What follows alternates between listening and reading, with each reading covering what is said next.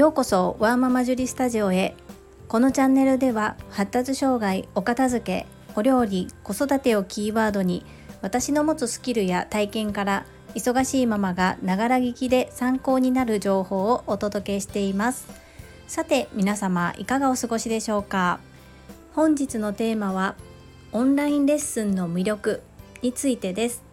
最後までお付き合いよろしくお願いいたします。今日は夕方からでこ巻き寿司のオンラインレッスンのリクエストをいただいてまして先ほど終了しました。でこ巻き寿司っていうのは金太郎飴のように巻き寿司を切ったら断面がすごく可愛い可愛いだとか綺麗な絵柄が出てくるお寿司のことです。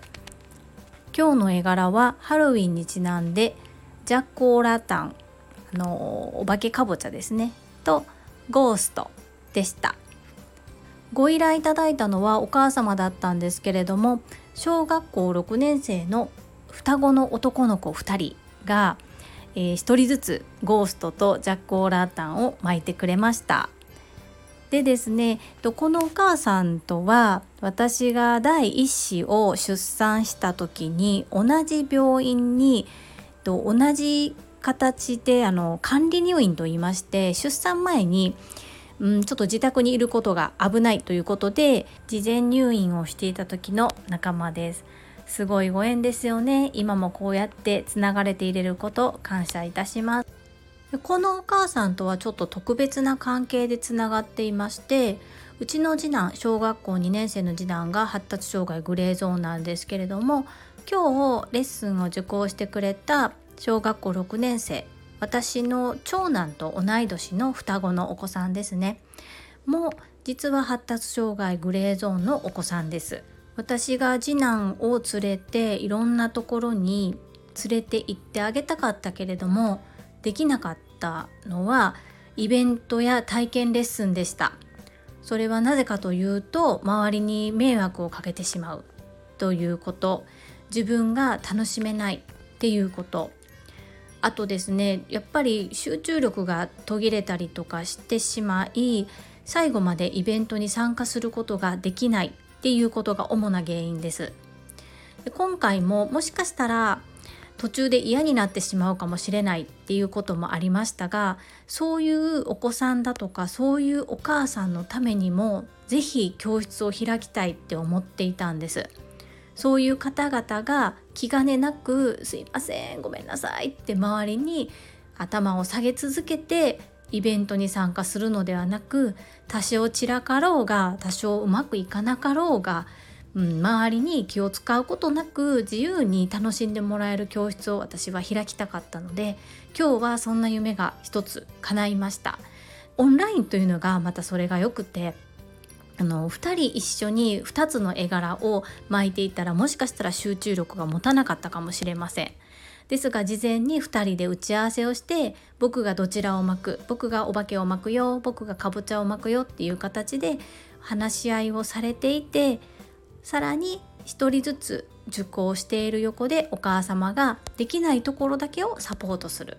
という形で進めることができましたし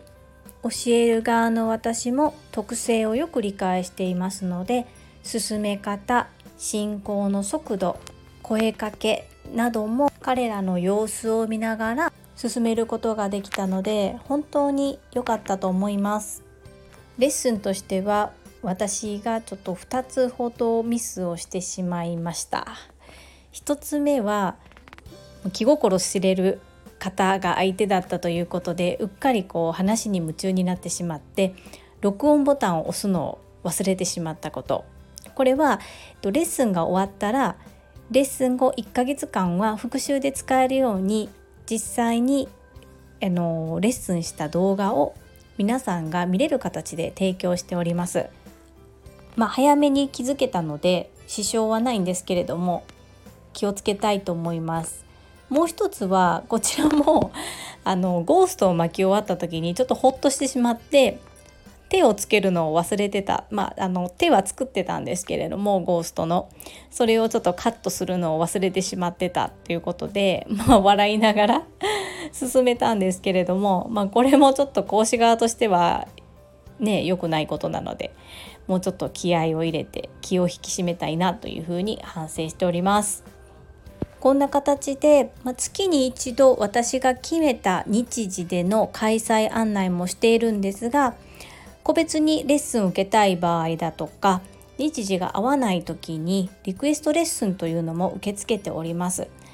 どうしても自分がなかなか参加しにくかったイベント楽しいことっていうのを一人でも多くの方に気兼ねなく楽しんでいただきたいという気持ちが強いですのでしばらくはこういう形でリクエストがあればマンツーマンで対応させていただきたいと思いますのでもしお困りの方体験してみたいという方がいらっしゃいましたらお気軽にお問い合わせよろしくお願いいたします。